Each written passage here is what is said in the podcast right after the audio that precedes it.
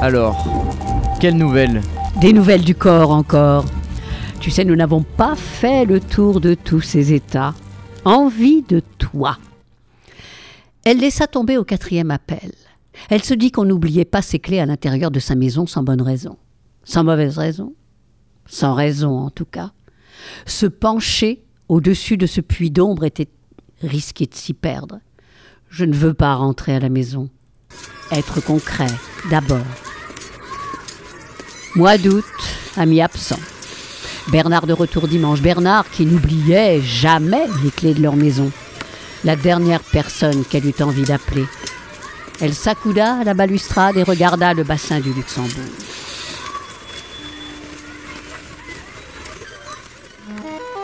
Sa première fugue avait été tentée à 12 ans. Elle avait fait son baluchon et essuyé les rares larmes qu'elle avait réussi à extirper en évoquant ses parents, leurs mains tordues d'amers regrets de n'avoir pas compris le chagrin de leur fille. Trop tard. Elle avait claqué la porte comme on tire la langue, était rentrée penaude à la nuit tombante après s'être fait chahuter gentiment, pensait-elle maintenant, par une bande de grands ados. À 20 ans, elle était partie pour de bon. Deux ans sans donner de nouvelles. Ne cherchez pas à me retrouver, je pars de mon plein gré. Il avait bien fallu revenir, pourtant. Pourquoi? Floyd lui disait On ne se coupe pas impunément de ses racines. Tu ne peux rien construire sur un passé effacé. Tu ne grandiras pas tant que tu n'auras pas le courage de les affronter en face. Tu es leur fille, il faut l'accepter. En vérité, elle ne l'avait jamais accepté. Elle voulait n'être la fille de personne, et aujourd'hui, la femme de personne. Elle était revenue pourtant, amère et révoltée dedans, suave dehors. Arrête d'essayer d'être parfaite, lui avait dit Hélène deux semaines auparavant. Mais je suis parfaite, avait-elle rigolé. La perfection était son manteau d'invisibilité, pas vue, pas prise. Avancée masquée, un masque imitant la vraie vie à la perfection. Elle était où, la vraie vie? À force de l'enfouir, peut-être l'avait-elle étouffée? Repartir. Dans son sac, ses cartes. Identité, s'il suffisait d'un papier pour nous dire qui on est. Crédit, quasi illimité si elle décidait de disparaître pour de bon. Comment les banques pourraient-elles récupérer leur avance si leur débitrice était absente indéfiniment? Transport. Hum, elle pensa aussitôt. Transport amoureux. Sa pensée s'arrêta, cerveau figé, comme euh, l'écran de l'ordinateur dont la souris se bloque. Elle regarda son téléphone mobile, toujours au creux de sa main. Y trouva un message qui disait Envie de toi. Il était signé A. Son cerveau ne réagit pas, mais elle sentit ses joues rougir. Une petite flamme s'alluma sous le nombril, gagna le ventre, la poitrine, le cou, et lui enflamma la tête. Ça palpitait. Elle se crut observée. Quelqu'un se moquait. Elle s'était trahie. Elle croyait rêver de liberté, elle rêvait d'esclavage. Elle avait inventé ces trois mots, les avait projetés, concrétisés. Elle croyait vraiment au pouvoir de la pensée. Un coup d'œil lui confirma que non.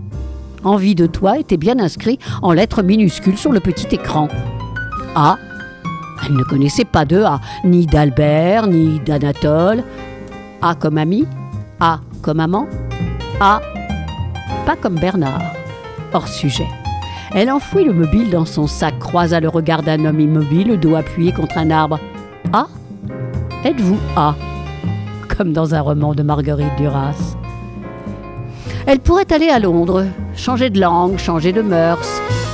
Un message sur leur répondeur adressé au seul Bernard Ne me recherche pas, je pars de mon plein gré. Elle trouvait toujours du boulot. L'avantage de la perfection, c'est qu'on apprend à anticiper jusqu'au désir secret des autres, dans la seconde, sans préavis. On ressemble à ce qu'ils souhaitent. Elle serait embauchée, serveuse, prof de français, caissière, babysitter. Je suis celle que vous attendiez.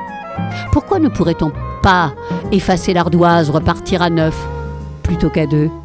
Drôle en plus, se dit-elle au bord des larmes. Ah, j'entre peut-être en dépression, se dit-elle, comme on entre en pension ou en religion. Entre dix mille tactiques possibles, la meilleure n'est-elle pas la fuite? Déjà, elle était dehors plus et plus dedans. Un trousseau de clés garé l'avait enfermé dehors, ce qui vaut mieux que d'être enfermé dedans. Davantage d'espace quand même. Progrès. Elle aimait bien Bruxelles aussi. Rêvait d'être belge.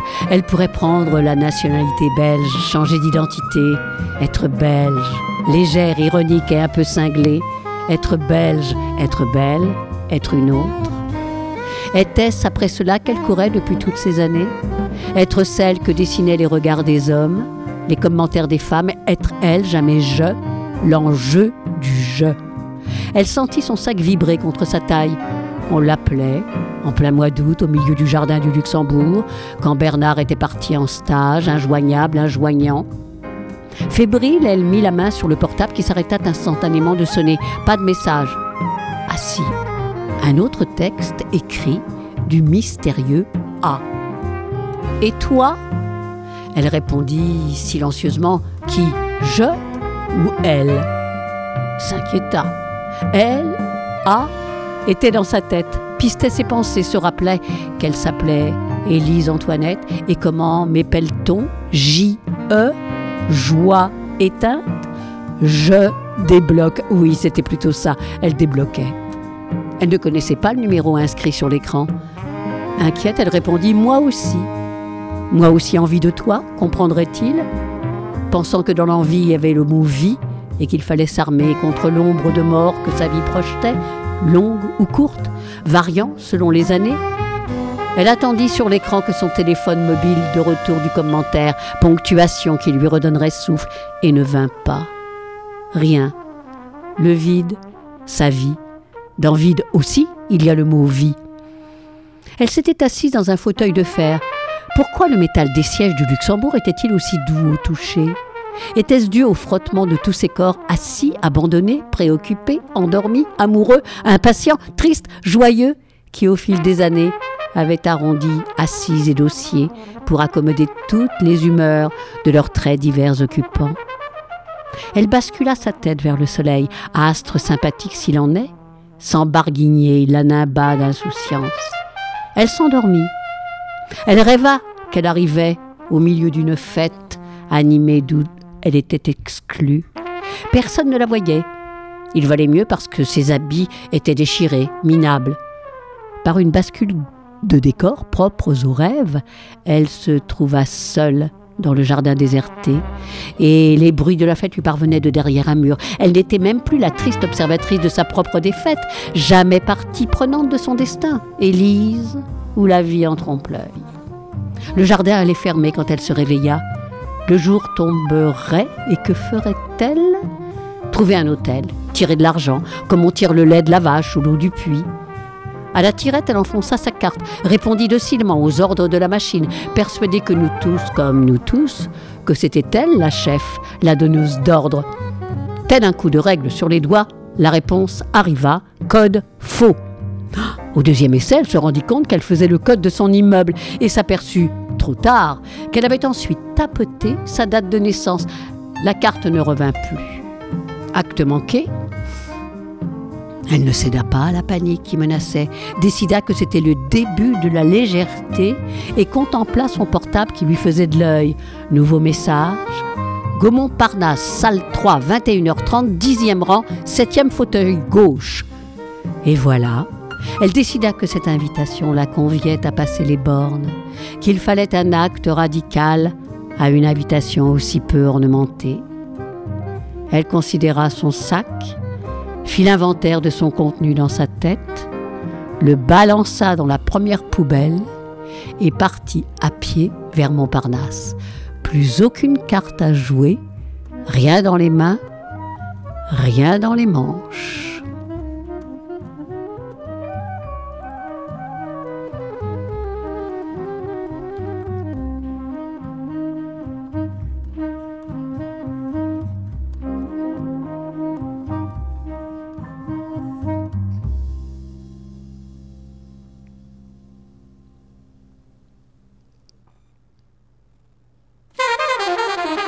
Ne savait pas ce qui l'attendait au bout du chemin, mais elle devait mériter sa destination, franchir les obstacles, quitte à les inventer.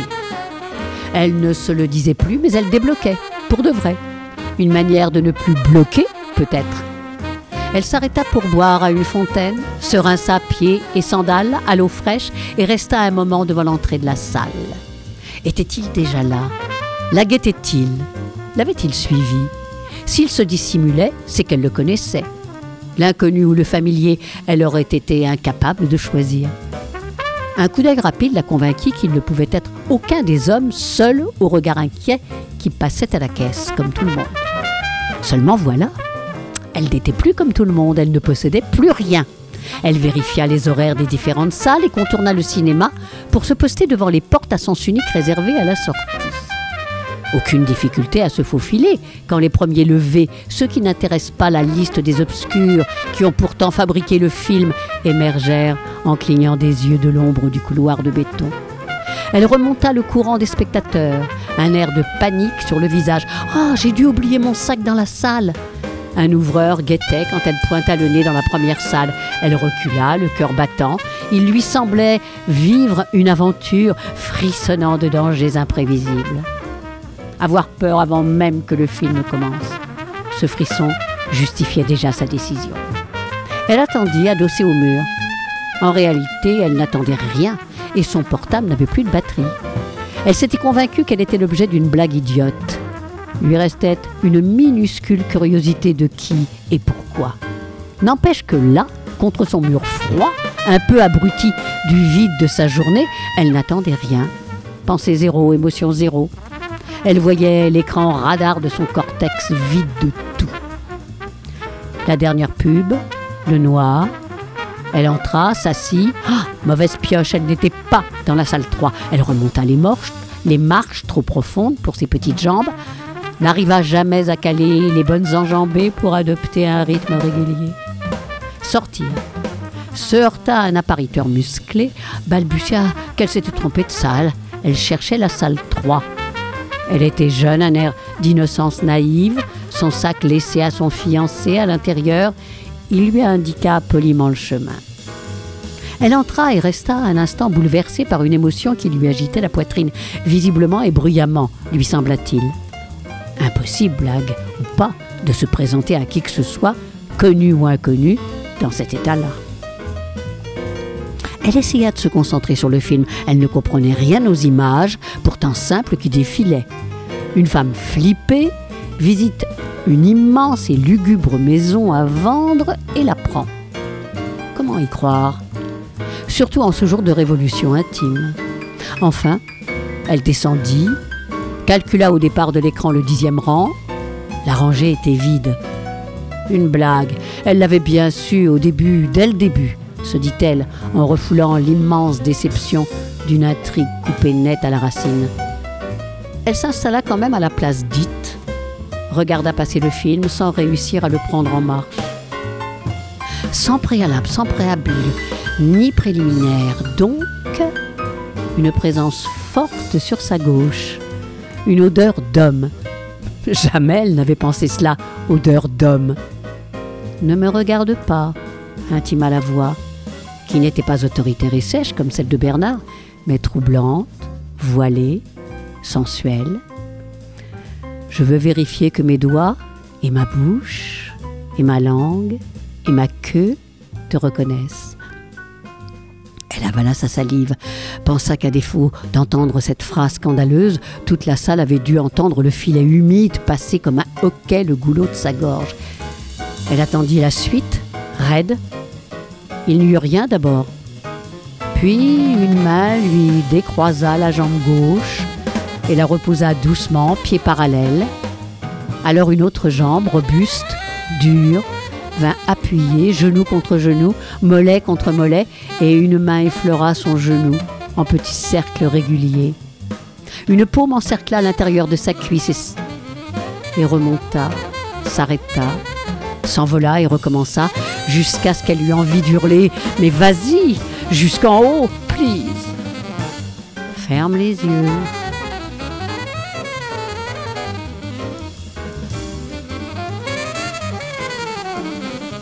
voix douce, voix du désir, Deux mains encerclèrent son visage, explorèrent ses tempes, ses joues, l'arête du nez. Un doigt s'enhardit à écarter les lèvres et soudain deux lèvres rattrapèrent le doigt, cherchèrent par petites touches la place idoine pour un effet ventouse maximum. Elle se laissa aspirer, aspira aussi. Sa langue explora la muqueuse étrangère avant de pétrir son double, point effilé, à plat enroulé, hésita contre les dents, finit, lèvres closes aux commissures, tandis qu'une main large et longue s'engoufflait dans l'échancrure de son chemisier, hésitait entre peau et dentelle, trouvait l'entrée, une bouche connaisseuse rejoignait enfin les cinq doigts de la patrouille de reconnaissance. Elle se sentait pleinement reconnaissante en même temps que reconnue par l'inconnu. Haletant, retenant à grand-peine le cri qui montait en elle, elle crut jouir dans l'instant, chaque bout de sa peau réveillé, abandonné à l'autre corps anonyme, clairement amoureux pourtant. Il n'y avait pas d'autre mot, d'autre éventualité. Si ce n'était pas l'amour, c'est que l'amour n'existait pas. Jamais, non, jamais, elle n'avait rien éprouvé de pareil. Effacer le regard, les oreilles des autres, exploser la pudeur, anéantit le rituel. Elle releva la tête inconnue, ouvrit les yeux, plongea dans un regard bleu étoilé. Mais ce n'est pas toi. Il s'était reculé, plus rien ne touchait rien, elle avait froid, déboutonné, la jupe remontée, le chemisier défait, les cheveux emmêlés, avec tout le corps vibrant de souvenirs tactiles en voie de disparition définitive. Cette énonciation insensée était tellement en phase avec ses pensées du Luxembourg qu'elle répondit que si, qui d'autre pourrait-elle être qu'elle-même avant de réaliser qu'elle n'était pas le toit de son je, mais qu'elle était bien un moi quand même, donc un toit forcément pour lui? Elle lut dans son regard, malgré l'obscurité, la distance et l'indifférence qu'il pensait, une intello en plus. Bien sûr, se dit-elle, les mots débarquent et le malentendu suit puis se dit émerveillée qu'elle savait tout de lui. Il finirait bien par le comprendre. C'est une blague de Véronique Je ne connais pas de Véronique. Elle avait parlé haut et clair, sûr d'elle. Des voix s'élevèrent pour protester. Elle murmura d'une voix hésitante. On peut quand même continuer? Oh là là, non Il s'était détourné, furieux, humilié. Juste se donner la main le temps du film, après je disparaîtrai. Elle pensa sans le dire qu'elle en mourrait de ne plus le toucher jamais. Elle était sûre qu'il détestait le mélodrame, comme elle le connaissait bien d'avance, décidément. Il ne répondit pas, toujours détourné et furieux. Un garçon têtu. Elle aussi était têtue. On a le droit de prendre ce que la vie vous offre. Il suffit de dire merci.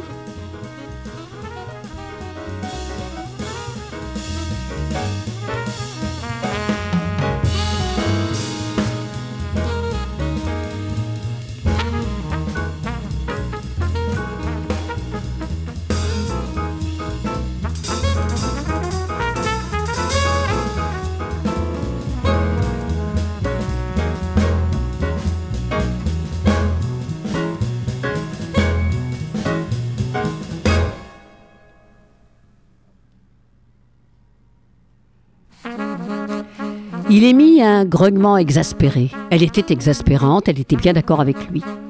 Elle se sentait de manière générale en parfaite sympathie avec lui. Bon, pas grave.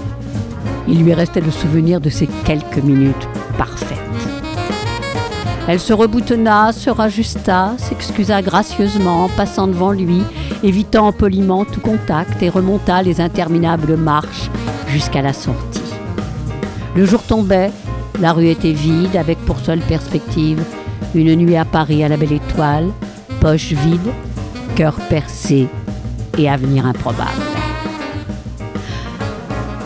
Sans préalable, sans préambule, sans préliminaire donc, la présence entêtante vibra à ses côtés, nappant de son odeur d'homme, la même, le même.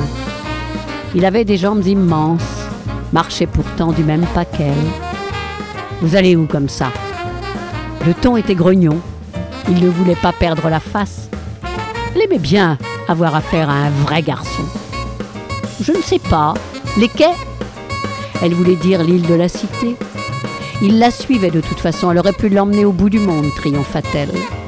Il regardait ses pieds. Elle savait tout de lui. Il était amoureux de Véronique qui le faisait tourner en bourrique. Il avait voulu séduire sa belle indifférente par un jeu de piste amoureux. S'était trompé. Acte manqué, acte réussi, de numéro de portable. C'est quoi le numéro du portable de Véronique? Il leva la tête, revenu à la vie, au raisonnement, égrena les chiffres par deux, dit le numéro d'Élise à un chiffre près. à quoi tenait le destin? Votre message est arrivé sur mon portable. Et vous êtes venu. Le ton oscillait entre dédain et colère. Non, vous, vous êtes arrivé trop vite. Elle devina qu'il rougissait. Tant pis, plus jamais, Élise, enfin réveillée, ne se tairait, quitte à déplaire, quitte à déplaire, quitte à embarrasser. Les quais grouillaient d'une population en transit. Des amoureux exhibitionnistes, des familles lécheuses de glace, des danseurs de tangos appliqués, des clochards à peine repérables parmi les promeneurs là et des penaillés de chaleur. Tout cela manquait diablement d'intimité. C'était bon d'être dans la foule, d'être dehors.